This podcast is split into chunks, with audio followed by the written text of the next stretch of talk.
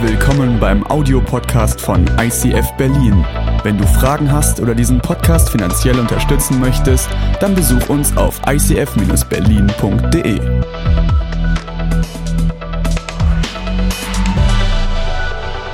Die Vorbereitung für diese Predigt war ein regelrechter Kampf.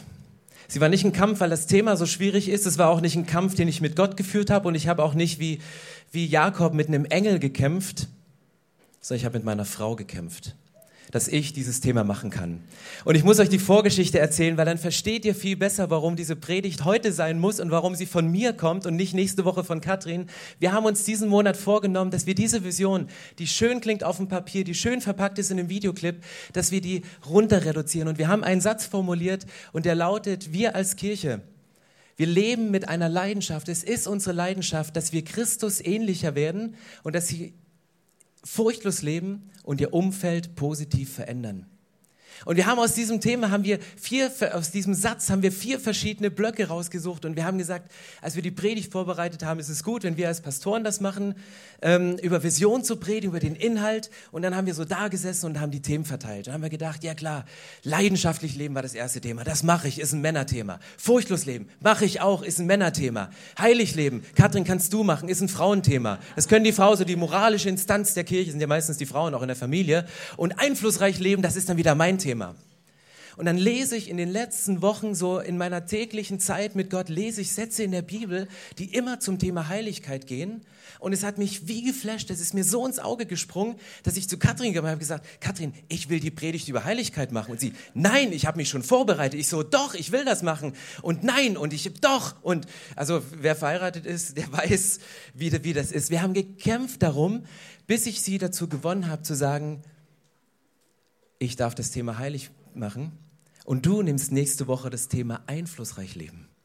Und dann haben wir festgestellt, als wir dann letzte Woche zusammen diese beiden Predigten vorbereitet haben, sie hat mir ihre Gedanken gesagt, ich habe meine Gedanken ihr gesagt, dass die Themen so eng miteinander zusammenhängen dass es einen direkten Zusammenhang damit gibt, heilig zu leben und einflussreich zu leben. Ein ganz, ganz, ganz, ganz engen Zusammenhang. Und deswegen muss man die Predigten eigentlich im Doppelpack sehen. Deswegen müsst ihr von Kiel nächste Woche nochmal kommen, weil das, was ich heute sage, ist nur die eine Hälfte. Das andere kommt nächste Woche. Und ich werde ein paar Sachen sagen, die Katrin nächste Woche aufgreifen wird. Und Katrin wird ein paar Sachen weiterführen, die ich heute nur anreißen kann, wenn es um das Thema heilig leben geht. Und ich habe festgestellt, heilig leben das ist kein Frauenthema.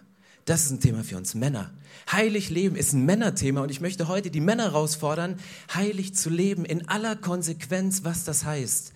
Aber um alle Konsequenz zu, deutlich zu schildern, möchte ich am Anfang drei kurze Sachen sagen, was Heiligkeit nicht ist. Und ich weiß nicht, ob du heute zum ersten Mal in der Kirche bist, weil jemand dich eingeladen hat oder ob du damit groß geworden bist. Aber manchmal haben wir ja so ein schräges Verständnis von gewissen Sachen, die man über die Jahre so traditionell macht. Und eins davon ist so heilig leben. Und ich möchte drei Sachen kurz sagen. Das erste ist, was nicht heilig leben bedeutet, ist, wenn jemand unverständlich mit frommen Floskeln labert. Das denken wir oft. Wenn wir eine Predigt hören, die so unverständlich ist, die zwar irgendwie richtig klingt, weil so, so fromme Sachen kompliziert ausgedrückt werden, das ist nicht heilig, das ist nur noch nicht, das ist schlecht vorbereitet, auch nicht bis zum Ende geführt. Und manchmal, wenn Leute besonders fromm reden, ist es manchmal, ich sage nicht immer, es ist manchmal auch eine Tarnung, um etwas zu verstecken, was eigentlich in einem abgeht. Und das ist der Punkt, fromme Floskeln von sich zu geben, Sachen zu zitieren, Zitate, die ich heute vielleicht bringe, die hier an der Leinwand stehen, morgen weiterzugeben, ist nicht ein heiliger Lebensstil. Das ist es nicht sondern heilig ist immer was Klares. Es hat was mit deinem Leben zu tun. Das spricht eine Wahrheit aus und die Wahrheit ist so in deinem Leben, dass du in dem Moment dich erkannt und von Gott ins Licht gestellt fühlst. Das ist heilig Leben. Heilig Leben bedeutet auch nicht, ich weiß, ihr kennt die Formulierung, wenn du immer wieder sagst, das hat Gott mir gesagt. Ja, Gott hat mir gesagt, das soll ich machen. Und Gott hat mir gesagt, das. Ganz ehrlich, bei den Leuten, zu denen Gott etwas spricht, merkst du das. Die müssen das nicht dazu sagen. Das merkst du an ihrem Lebensstil. Das merkst du von dem, wie sie agieren, wie sie reagieren, mit dem, was sie machen. Aber diese Floskel, und ich nehme es mal ganz bewusst so steil in den Mund am Anfang, diese Floskel, Gott hat mir gesagt, ist oft eine faule Ausrede, um Gott die Schuld für unsere Fehlentscheidung in die Schuhe zu schieben. Ist tief, denk mal drüber nach, aber ich möchte das am Anfang reinnehmen, weil ich glaube, wir müssen erstmal was aufbrechen, um an dem Punkt tiefer zu gehen, was heilig Leben eigentlich bedeutet. Und heilig leben bedeutet auch nicht, dass du dich dreimal täglich auf einem quadratischen Teppich in Schneidersitz sitzt und mit einem sonoren, monotonen Om irgendwas meditierst. Meditation ist wichtig, komme ich gleich noch drauf. Aber heilig leben ist nicht ein Om, sondern es ist ein Bam. Das ist ein Bam in deinem Leben. Da wird was konkret, da passiert etwas in deinem Leben. Und deswegen passt das auch in die Vision von ICF, mit aller Tiefe, mit, allem, mit aller Konsequenz das auszuleben. Und deswegen muss es da rein und deswegen wäre es einseitig, wenn wir heilig leben, Christus ähnlicher zu werden. Wenn das nicht in unserer Vision wäre, würde uns Tiefe fehlen und uns würde etwas fehlen, was ich den Zugang zu Gott und dem himmlischen Vater nenne. Und jetzt habe ich euch ein bisschen auf die Folter gespannt. Was waren denn die Verse, die ich da gelesen habe die letzten Wochen? Was waren das für Sätze, die dir den Mut gegeben hat, mit deiner Frau zu kämpfen, um das Thema zu kriegen? Ganz einfach. 1. Thessalonicher 4, Vers 7, da steht schlicht und ergreifend, Gott hat uns dazu berufen, ein geheiligtes Leben zu führen. Gott hat uns dazu berufen, ein geheiligtes Leben zu führen. Was machen wir Christen doch manchmal für einen Eiertanz um unsere Berufung, oder?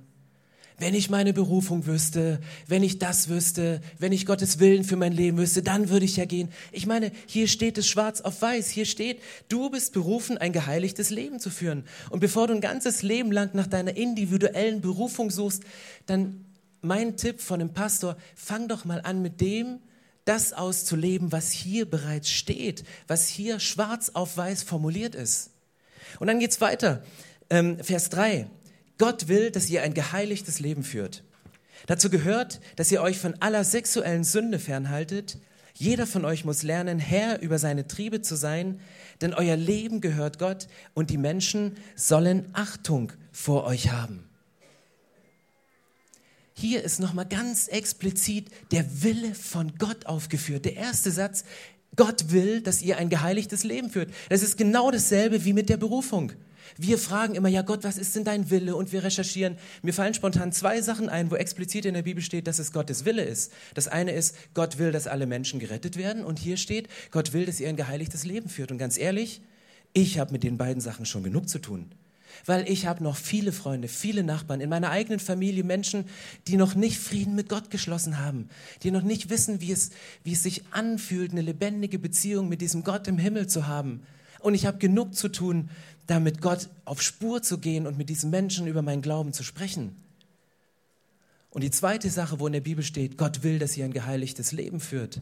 Ganz ehrlich, ich habe damit genug zu tun, weil ich bin nicht immer Herr über meine Triebe. Und manchmal treibt mich meine Triebhaftigkeit, Dinge zu machen, wo ich denke, wie konntest du nur? Das willst du doch gar nicht. Wie kannst du nur? Und ich bin nicht immer Herr, ich habe das nicht immer unter Kontrolle. Und allein diese beiden Sachen, die reichen mir schon in meinem Leben zu kämpfen für eine Sache. Und diese zwei Wollens, Willensbekundungen von Gott in meinem Alltag auszuleben. Und ihr merkt, es wird praktisch. Und ich werde heute keine wasserdichte Definition von sexueller Sünde an die Leinwand projizieren. Das werde ich nicht machen. Weil jeder kämpft da an einer anderen Stelle. Jeder hat seine Herausforderungen, mit denen er kämpft. Und wenn wir ganz ehrlich sind, jeder kennt auch den Punkt, wo immer wieder mal das Gewissen so anklopft und du spürst, ist nicht richtig. Und das Gewissen klopft so lange, und das ist der Heilige Geist von Gott, der drin ist, der klopft so lange an, bis wir es mit unseren guten Argumenten wieder, wieder ausgeschaltet und beruhigt haben. Aber deswegen stehen wir alle an demselben Punkt, alle an unterschiedlichen Punkten. Jeder kämpft mit diesen Sachen. Und hier ist nur ein Beispiel aus der Sexualität als ein Beispiel genommen, dass es einen Zusammenhang gibt. Und das ist das Spannende in diesem Vers, wenn man ihn ganz konsequent bis zum Ende liest. Meistens machen wir das nicht. Wir lesen diesen Vers und wir bleiben hier bei dieser sexuellen Sünde stehen und da fallen uns so und sofort zig Leute aus unserer Verwandtschaft oder Bekanntschaft oder unserer Nachbarschaft ein, die damit ein Riesenproblem haben. Warum sie nicht in unsere Kirche dürfen, warum wir nichts mit ihnen zu tun haben wollen, das fällt uns ein. Aber wir gehen dann nicht mehr weiter und denken nach, was könnte es mit uns zu tun haben und was heißt es eigentlich, wenn der letzte Satz heißt, denn euer Leben gehört Gott, und die Menschen sollen Achtung vor euch haben. Als ich das gelesen habe morgens, auf einmal hatte ich so einen Blitzgedanken und dachte, gibt es da wirklich einen Zusammenhang zwischen einem geheiligten Leben und der Achtung, die Menschen dir entgegenbringen? Gibt es so einen Punkt, wo du respektiert und wo du geachtet wirst von anderen, weil dein Leben ein heiliger Lebensstil ist? Und ich glaube, dass es genau diesen Zusammenhang gibt. Es gibt einen indirekten Zusammenhang zwischen deinem Lebensstil mit der Art und Weise, wie du mit Heiligung umgehst und dem Respekt und der Achtung, die du anderen gegenüberbringst und die dir von anderen entgegengebracht wird. Und ich möchte an dem Punkt nochmal einen Schritt tiefer gehen, indem ich nochmal einen Schritt zurückgehe und nochmal in unser Leben hineingehe. Lass mal wegdenken von den anderen, was sie über uns denken, von dem, was an Respekt wir uns wünschen von anderen, wie wir respektiert werden wollen. Ich glaube, wenn du nicht ein geheiligtes Leben führst, wenn du kein geheiligtes Leben führst, verlierst du in erster Linie den Respekt vor dir selbst. Wenn du dir immer wieder Sachen versprichst, die du dann nicht hältst, glaubst du dir irgendwann nicht mehr. Wenn du dir immer wieder Lügen einredest und diese Lügen rausnimmst, dann glaubst du dir irgendwann nicht, weil der, der zu dir spricht, ist dein Lügner. Deswegen bin ich vorsichtig mit Vorsätzen am Anfang des Jahres. Deswegen bin ich vorsitzend mit Sachen, die ich laut von der Bühne sage und mir rutschen schon manchmal Sachen raus, was ich alles will und merke dann am Montag oder spätestens Dienstag, Mist, das klappt doch nicht. Aber ich glaube, ein nicht heiliger Lebensstil, ein unheiliger Lebenswandel, der führt dahin, dass du den Respekt vor dir selber verlierst. Und eine Person, die sich nicht respektiert und in dem Licht sieht, wie Gott ihn sieht, dann ist das der nächste eine Folge, ist der nächste Schritt. Und merkt ihr, das Thema hängt so eng damit zusammen. Die Achtung anderer Menschen zu dir, deine Achtung, wie du Menschen respektierst, hängt damit zusammen, wie dein Lebensstil aussieht. Und Paulus schreibt hier weiter, zwei Kapitel weiter, bringt diesen Vers und ich finde das so eine unterstützende Zusage. Da steht, Gott selbst, der Gott des Friedens, helfe euch, ein durch und durch geheiligtes Leben zu führen. Der geht hier mal weg von den ganzen Sexgeschichten, sagt er, durch und durch, alle Lebensbereiche, dein Job, deine Familie, deine Finanzen, deine Macht, deine Leitungsaufgabe, alles, was du irgendwie hast, ein durch und durch triefend geheiligtes Leben. Und dann betet er, weil ihm ist bewusst, dass du diesen Kampf nicht alleine kämpfen kannst. Er betet, er, Gott, bewahre euer ganzes Wesen, Geist, Seele und Leib. Weil Heiligung hat nicht nur was mit deinem Denken zu tun, es hat mit der Art und Weise, wie du mit deinem Körper umgehst und was du deiner Seele antust zu tun. Ganzheitlich.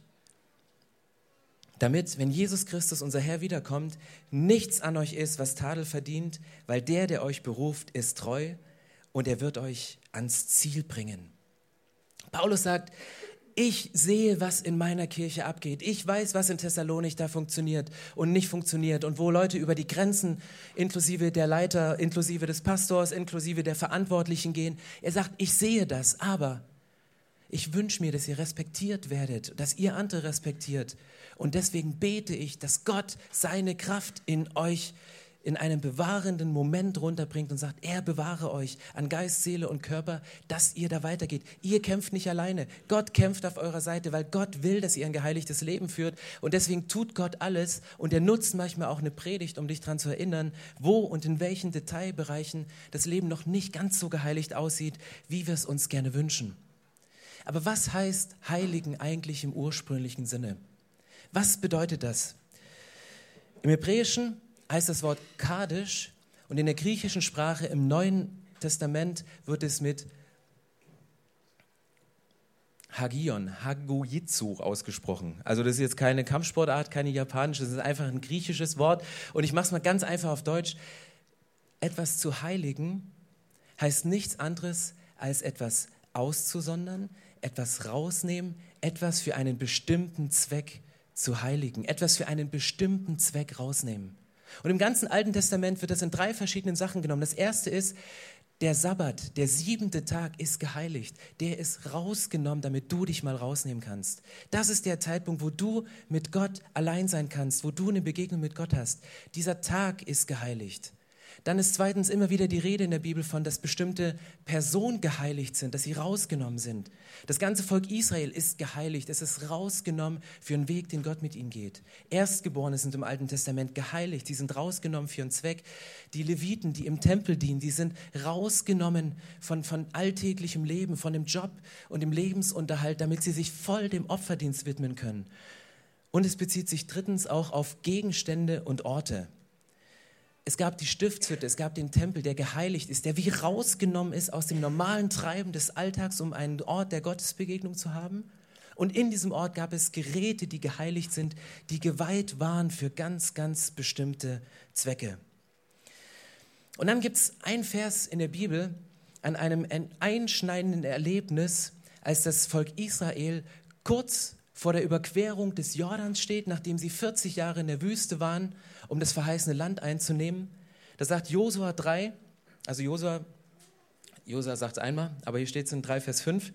Da sprach Josua selbst zu dem Volk, reinigt euch und bereitet euch darauf vor, Gott zu begegnen. Morgen wird er vor euren Augen ein Wunder tun. Sich heiligen und Wunder zu machen, wieder in diesem Zusammenhang. Du reinigst dich, du heiligst dich, du nimmst dich raus, du wäschst Sachen ab, um ein Wunder zu erwarten. Gott sagt, ich werde ein Wunder machen, aber heute ist dran, euch zu heiligen. Und in dieser Geschichte sehe ich ein paar Parallelen zu uns als Kirche und Kathrin wird das nächste Woche, wenn es um Einfluss in der Stadt geht, wird das weiterführen. Weil bis zu diesem Zeitpunkt hier zum Jordan, wo Josa diesen Satz sagt, war das Volk Israel ein Nomadenvolk. Sie sind durch die Wüste gezogen. Und Nomaden haben nicht viel Rechte. Nomaden sind wie Flüchtlinge, die dürfen am 24.09. nicht wählen gehen. Das dürfen Einheimische, das dürfen Bewohner, das dürfen Staatsbürger.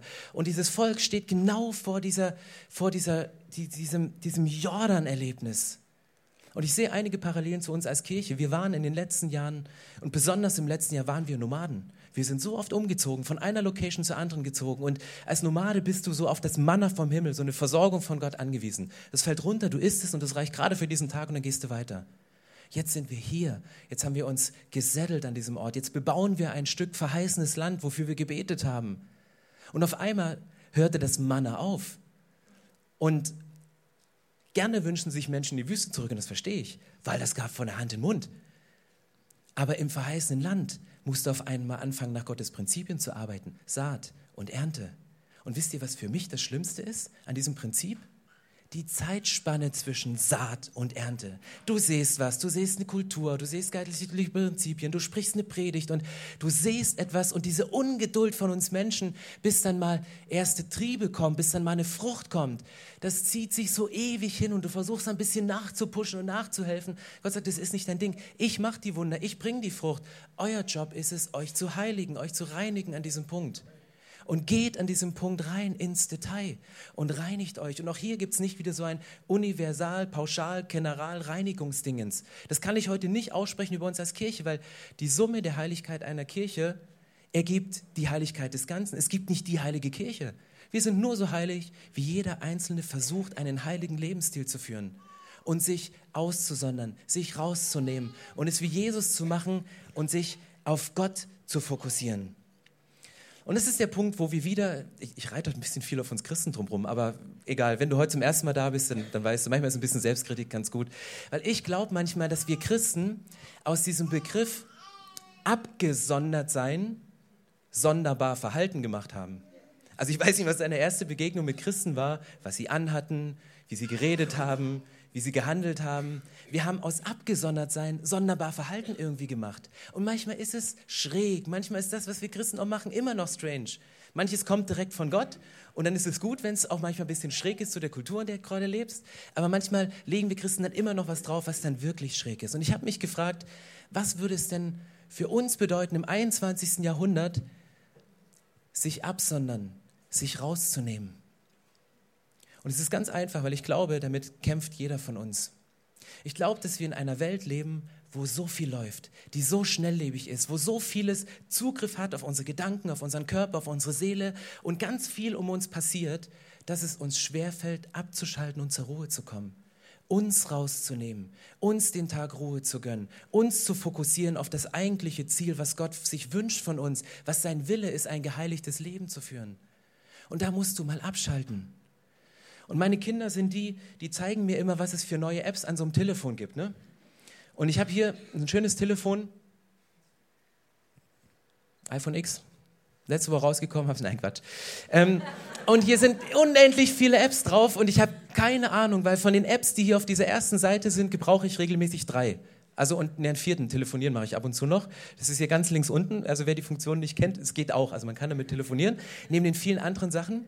Aber vor kurzem hat mir jemand, befreundeter Pastor, gezeigt, hier gibt es noch eine Funktion, die habe ich schon ewig nicht mehr benutzt. Und zwar ist bei diesem Telefon ist hier an der Seite so ein Knopf.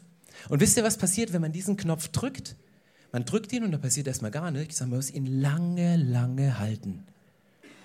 Und irgendwann kommt da dieser Slide und da steht ausschalten. Und wenn du den dann nimmst und diesen hier rüberziehst, ist es aus. Ich habe meine PIN vergessen, ich brauche das gleich. nee, ich habe sie wieder. Okay, dann ist das aus.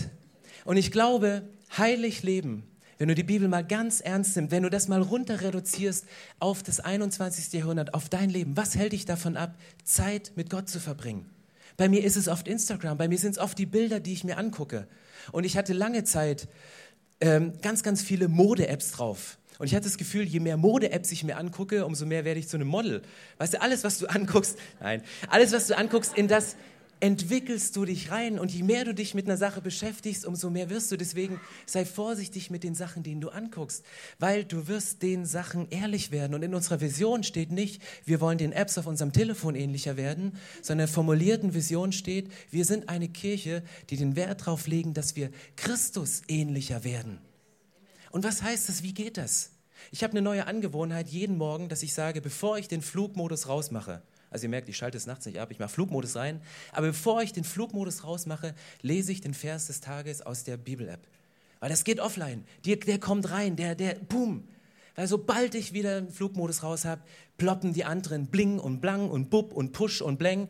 Das ist das, was uns rauszieht und wir vergessen, einen heiligen, abgesonderten, abgeschalteten Lebensstil zu führen. Und ganz ehrlich, du brauchst diese Ruhe.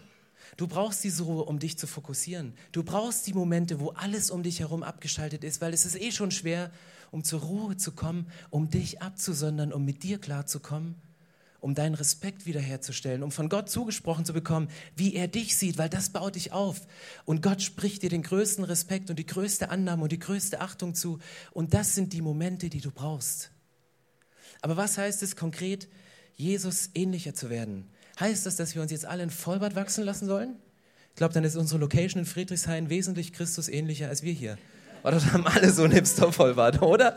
Das ist es nicht. Es geht nicht darum, irgendwas zu imitieren und wir lernen jetzt alle Zimmermann und wir gehen mal auf Hochzeiten und versuchen mal Wasser und Wein zu verhandeln. Darum geht es nicht. Es geht nichts darum, Jesus zu imitieren, ihn zu kopieren. Das ist, das ist ein Fake, das ist nicht echt. Sondern Christus ähnlicher zu werden, das, das passiert. Und als ich über diesen Gedanken nachgedacht habe, was es heißt, Christus ähnlicher zu werden, kam mir ein völlig blöder Gedanke, aber den kennt ihr alle. Man sagt ja immer so schön, Hund und Härchen werden sich immer ähnlicher. Und blups war ich am Rechner und ich habe recherchiert. Guck mal, es sind doch schöne Fotos, oder? Hund und Härchen, die Ähnlichkeit ist verblüffend, oder? Es gab ganze Artikel in der Zeitung drüber, wie die sich ähnlich sehen. Alter Schwede, das gibt's nicht. Guckt euch die an. Das ist mein Favorite, oder? Also ich weiß nicht, was sie zuerst war, die weißen Haare der Frauen, die sind gefärbt, oder die anderen. Dann habe ich gedacht, ja, was würde ich denn für einen Hund nehmen? Oh, gar keinen. Schade. Keiner da. Dann habe ich gedacht, na gut, wenn ich schon nicht erscheine, dann mal gucken, wie unser Locationleiter in Friedrichshain aussehen würde. Oder äh, wir haben ja noch eine Location in Grünheide draußen, der andere leitet das. Äh, es wäre so, und da dachte ich, wenn ich Witze über mich, da war ein Bild, das, ist, das war wirklich ein Bild. Also ich mache immer erst Witze über mich, bevor ich Witze über andere mache. Ähm, dann dachte ich, wie, wie würde ich meine Frau am treffendsten beschreiben? Oh, ist auch nicht da. Okay, klären wir. Ihr müsst heute Abend nochmal kommen, wenn ihr die Bilder sehen wollt. Das sind die besten. Ähm, das ist der Punkt. Hier steht nicht in der Bibel, Hund und Härchen wären sich ähnlich, obwohl ich glaube, wenn, wenn du es gestattest, dass Jesus öfter mit dir Gassi geht, dass du ihm ähnlicher wirst. Wenn du dir morgens die Zeit nimmst, wenn du dir abends die Zeit nimmst, wenn Jesus Zeit hat, mit dir den Freilauf zu geben, den Knopf mal zu drücken, dass die Leine richtig lang wird, aber im richtigen Moment auch zu sagen, hey, zurück an meine Seite. Das ist der Moment, wo du Jesus ähnlicher wirst. Und das sagt die Bibel 2. Korinther 3, Vers 18. Ja, wir alle.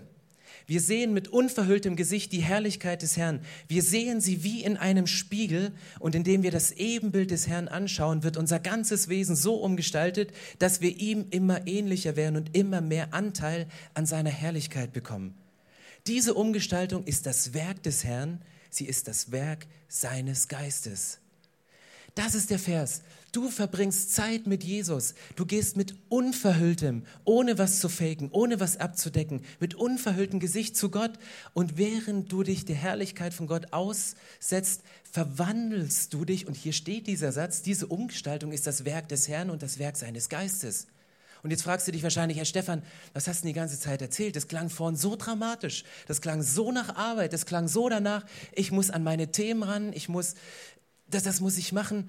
Warum ist es dennoch so schwer, wenn hier steht, das macht Jesus ja alles? Wir müssen nur Zeit mit ihm zu verbringen. Wisst ihr, warum es uns so schwer fällt? Weil allein der Blick in den Spiegel zu realisieren, was da eigentlich schlummert, der ist für uns schon der Kampf, der ist für uns schon so schwer. Das ist schon der Moment, wo wir sagen, huch, ich will da gar nicht reingucken. Und wenn ihr merkt, was ihr für einen Kampf habt mit den Themen, wo jeder dran ist, da wisst ihr, wie stark der Kampf von Jesus am Kreuz war, sich der Sachen nicht nur bewusst zu werden und zu sagen, das sind die Themen in deinem und meinem Leben, sondern diese Themen alle aus der Welt zu schaffen, indem er am Kreuz dafür gestorben ist. Und der Kampf, den wir führen, der ist nur in diesem ersten Moment, uns Zeit zu verschaffen, mal abzuschalten, uns mal rauszunehmen, uns mal zu heiligen, diesen Raum zu schaffen, wo wir zu Gott gehen können und wo wir uns mit ihm reflektieren und wo wir wieder zurückkommen. Und wisst ihr, was passiert, wenn wir Gott begegnen, wenn du aus einer Begegnung mit Gott rauskommst? 2. Mose 34 ist die Rede von, von Mose selber. Als Mose mit den beiden Tafeln in der Hand vom Berg Sinai herabstieg, lag ein Glanz auf seinem Gesicht, weil er mit Gott gesprochen hatte. Mose selbst aber merkte nichts davon. Mose kam nicht darunter und sagte, hey, Gott hat zu mir gesprochen. Und ich mache es mal ein bisschen kompliziert. Sind zwar nur zehn Gebote ziemlich gut auf den Punkt gebracht, aber ich mache mal noch ein bisschen heiliges Gewober darum. Macht er nicht. Sondern Mose kam runter aus seiner Zeit mit Gott. Und in dieser Zeit mit Gott hat Mose festgestellt, er hat gar nichts festgestellt, sondern er kam runter und das Volk hat gesehen, dass was passiert. Der hat eine Ausstrahlung, da ist eine Vollmacht dahinter. Das hat er sich da oben nicht selber ausgedacht und in Stein gemeißelt, sondern der strahlt und er war mit unverhülltem Angesicht vor Gott. Und das ist der Kampf, Gott zu begegnen, damit er dir begegnen kann. Das heißt Heiligen im 21. Jahrhundert. Das heißt es, dich rauszunehmen, dich zu fokussieren, einen Tag zu reservieren, um mit Gott zu sein, die Dinge anzusprechen, die Dinge aufzudecken, mit Hilfe von anderen oder in der Gegenwart vor Gott und sagen, Gott, ich lege das vor dich hin, weil ich habe nur ein einziges Ziel, nämlich ich möchte dir ähnlicher werden. Und wenn wir als Kirche sagen, wir haben diese Vision, dass Menschen in dieser Stadt, wir eingeschlossen, Christus ähnlicher werden, dann ist das ein ständiger Prozess. Dann geht es nicht durch eine Predigt, sondern das geht in deinem Leben durch viele, viele kleine Prozesse. Und heilig leben, das bedeutet nicht mit irgendeinem verklärten Blick durchs Leben zu gehen, sondern das heißt, du hast eine ganz klare Sicht auf göttliche Werte. Das heißt nicht mit einem verklärten Blick durchs Leben sich zu träumen und zu schweben, sondern du hast eine klare Sicht auf Gottes Werte. Und wo kriegst du die her? Die kriegst du her, weil Gott sie dir sagt, weil Gott sie dir offenbart, weil Gott zu dir spricht. Und vielleicht sitzt du hier und dich plagt ein Gedanke, Stefan, wieso hast du bei diesem Vers nicht einen Spiegel als Hintergrundbild genommen, sondern so einen blöden Schallplattenspieler? Kannst du das nochmal einblenden, danke? Wieso hast du dich vertan? Hast du ein falsches Bild genommen? Das passiert ja doch sonst nicht. Denkst du doch drüber nach? Ich glaube, dass in diesem Bild noch viel, viel mehr drinsteckt, als wir glauben. Ich glaube, dass dieser Schallplattenmoment etwas ganz Besonderes ist in deinem Leben. Vielleicht kennst du es nicht mehr, diese alten Vinylplatten, aber ich möchte euch mal ganz kurz erklären, wie so eine Platte funktioniert. Auf dieser Schallplatte siehst du Rillen. Und diese Rillen sind vorgezeichnet. Du setzt die Nadel vorn an und es geht in unterschiedlichen Geschwindigkeiten. Mal 33, mal 44 geht das hin. Und dein Leben geht in ganz unterschiedlichen Geschwindigkeiten. Mal schneller, mal langsamer. Wenn du eine große Schallplatte 33 auf 44 drehst, dann klingt es ein bisschen komisch. So fühlt sich das Leben manchmal an, oder? Du würdest gerne langsamer laufen, du würdest gerne dir mehr Zeit nehmen für deinen Heiligungsprozess, aber es geht nicht. Aber das Geheimnis von diesen Schallplatten, von diesen alten Vinyldingern ist folgender. In dem Moment, wo die Nadel diese Rille abtastet und das Vorgeprägte zum Vorschein kommt, ertönt der Klang dieser Schallplatte über die Boxen und es wird nach außen hörbar und sichtbar. Und das ist Heiligkeit im 21. Jahrhundert. Es ist der Moment, wo du sagst, Gott, ich verstehe, dass es eine, eine, eine Platte gibt für mein Leben, dass es, dass es etwas gibt, wo du gesagt hast, da, da, da präge ich etwas, da habe ich etwas vorgezeichnet, da habe ich etwas geplant für dich und es ist gut, was ich für dich geplant habe. Und du und ich, wir sind diese kleine Nadel. Und es braucht genau diesen Moment in deinem Alltag, dich zu heiligen, dich rauszunehmen und diese Nadel langsam zu beugen, dass sie diese Rille abtastet dass du auf die Knie gehst, dass du mit, dein, mit deinem Blick guckst, Gott, was ist der nächste Schritt? Wie geht's weiter? Und jedes Mal, wenn du auf die Knie gehst, spricht Gott zu dir, spricht Gott mit dir. In jedem Moment, wo du sagst, ich nehme mich raus aus meinem Alltag, ich heilige mich, dann gibt es diesen Kontakt zwischen der Nadel und dem, was Gott für dich vorbereitet hat.